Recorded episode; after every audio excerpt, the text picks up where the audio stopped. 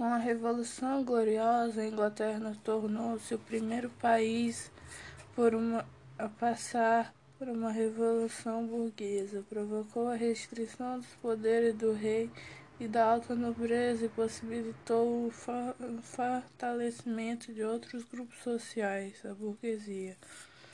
A Revolução ajudou a promover o crescimento das atividades econômicas, uma vez que o governo passou a tomar medidas que beneficiaram os burgueses, permitiram a expansão do comércio e da atividade manufatureira da Inglaterra. Destacam-se a criação de companhias comerciais incentivar as trocas de produtos ingleses com mercadorias produzidas em territórios americanos e do Pacífico. O incentivo às exportações com abolição e de taxas de variadas.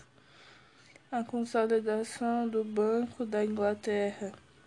E essas medidas transformaram a Inglaterra no centro comercial mais importante da Europa fazendo com que os ingleses ultrapassassem os holandeses na posição principal intermediário no comércio entre a Europa.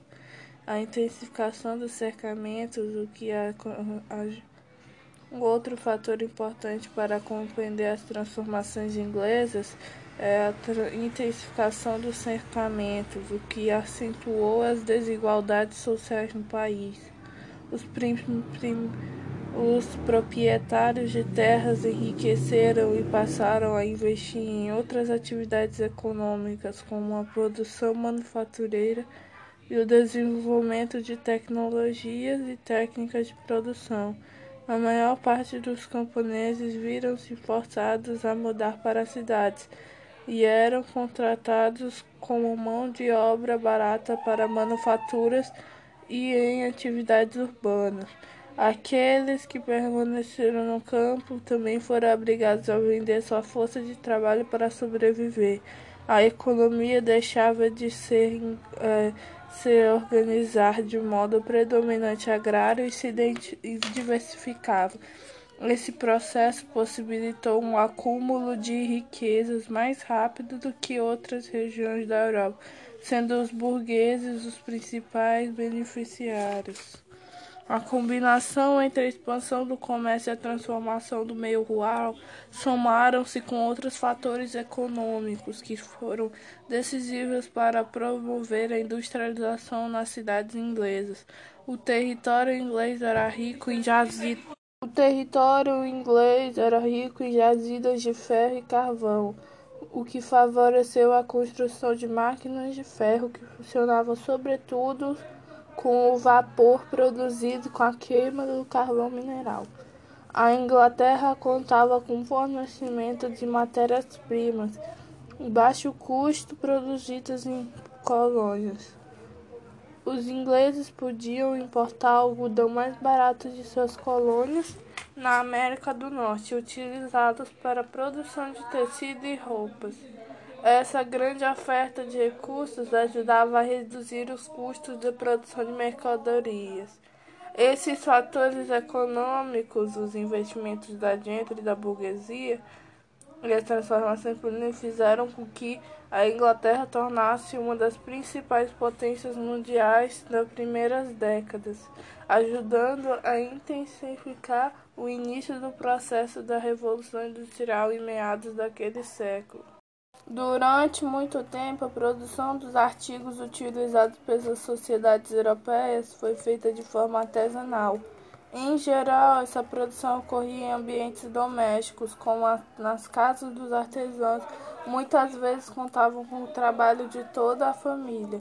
O processo de produção artesanal surgiu nas corporações de ofício durante a Idade Média e era comum haver diversas corporações nas cidades cada uma se especializando e controlando a produção de determinado ofício, o carpinteiro, o tecelão e o padeiro.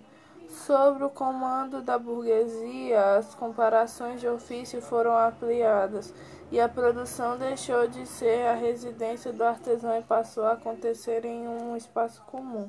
Essas unidades chamavam-se de manufaturas e reunia um grande número de trabalhadores. Nela, o trabalho era dividido entre várias pessoas e cada um era executado uma tarefa. Por exemplo, se um sapateiro era responsável por fazer sozinho um par de sapatos na manufatura, a tarefa de fazer um calçado era dividida em várias pessoas. Esse processo de divisão de trabalho possibilitava a aceleração da produção, já que a especialização das funções permitia realizar as tarefas com mais rapidez, e as manufaturas reuniam um número muito elevado de trabalhadores. Era possível aumentar a quantidade de mercadorias produzidas, ampliando o comércio, mais riquezas aos gerando mais riquezas aos burgueses e possibilitando a aceleração da economia. As maquinofaturas. As manufaturas têm, têm possibilitado um grande aumento de capacidade de produção. O crescimento dependia da energia dos trabalhadores. Um número grande de trabalhadores significava um gasto maior para os salários. O que os donos das manufaturas mais desejavam era aumentar a produção sem aumentar o, o custo. Diversos danos manufatura, de manufaturas, a busca por meio criar ferramentas e aumentassem a produção sem exigir a contração de trabalhadores, a busca culminou o aperfeiçoamento de técnicas de produção na invenção de máquinas capazes de substituir vários trabalhadores. A burguesia inglesa passou a adquirir máquinas, dando origem às primeiras maquinofaturas o que transformou radicalmente a economia e depois a economia mundial. As primeiras máquinas da Revolução Industrial. A Revolução Industrial foi um processo histórico possibilitado pela combinação de inúmeros eventos e invenções. Uma das primeiras novidades que contribuíram para esse processo foi a lançadeira volante era utilizada para facilitar a produção de tecidos e a tarefa de tear, que exigia muitos tecelões, poderia ser realizada por apenas o indivíduo, aumentando a produtividade na manufatura. E o britânico James Havens inventou a máquina de fiar hidráulica. O aparelho produzia fios de algodão utilizando a água como fonte de energia e o escocês James Watt patenteou um invento que revolucionou a produção industrial na época, o motor a vapor. O principal setor beneficiado pelas transformações produtivas do período foi a produção teste inglesa. Surgiram as primeiras fábricas britânicas. O surgimento das maquinofaturas modificou toda a sociedade inglesa provocando o crescimento das cidades e transformando o meio ambiente de forma mais intensa. A única cidade inglesa com um milhão de habitantes era Londres. Meia dúzia de cidades tinha uma população entre 50 mil e 100 mil pessoas. Trinta anos depois, a produção de Londres havia dobrado e outras cidades também cresceram. O avanço da industrialização fez com que o sistema capitalista se transformasse na, pro, na forma predominante de organização da sociedade inglesa. Com a Revolução Industrial, a Inglaterra tornou-se efetivamente uma sociedade burguesa e capitalista em um processo marcado por intensos conflitos sociais. O avanço da industrialização provocou grandes mudanças na nas relações de trabalho. Com a indústria das máquinas, houve uma diminuição dos, do número de trabalhadores necessários para a produção das mercadorias. Esse fator beneficiou os donos das fábricas, afinal, com um grande número de pessoas desempregadas havia excedente havia um excedente de mão de obra em busca de emprego intensificou a miséria e submeteu os, os operários a diversas situações desagradantes e a péssimas condições de trabalho. As fábricas eram ambientes quentes, úmidos, abafados e poluídos, e não existiam leis estabelecendo uma jornada máxima. Era comum os donos da fábrica exigirem de seus funcionários jornadas que ultrapassavam 15 horas diárias de trabalho tudo sobre as jornadas que tudo sobre a vigilância de supervisores que obrigavam os operários a trabalhar sem descanso. Os patrões também preferiam contratar mulheres e crianças, pois recebiam salários inferiores aos homens adultos. Crianças de até 4 e 5 anos trabalhavam nas fábricas, em ambientes insalubres. Recebendo baixos salários, esses proprietários operários viviam em moradias precárias e a alimentação inadequada e jornadas exaustivas. Os operários a adoecer frequentemente, acidentes decorrentes da exaustão também eram comuns, e a falta de um sistema eficiente de coleta de lixo e de esgoto nas cidades contribuía para uma epidemia de doenças infecciosas como a cólera e o tifo. Classe social. Ao longo da história existiram diferentes modelos de hierarquias sociais na sociedade humana. Em algumas delas, por exemplo, as hierarquias se baseavam em valores como honra e nascimento. Em outras, os aspectos religiosos. As sociedades europeias começaram a se organizar com função de cada grupo ocupa no processo produtivo. A classe social. Proprietários de terras, indústrias e operários são diferentes classes sociais. Em uma sociedade de classes, o que define um indivíduo permanente per pertence a outra ou a uma classe é o fato dele possuir capital ou riquezas. As duas classes principais que surgiram a partir da Revolução Industrial foram a burguesa e o proletário.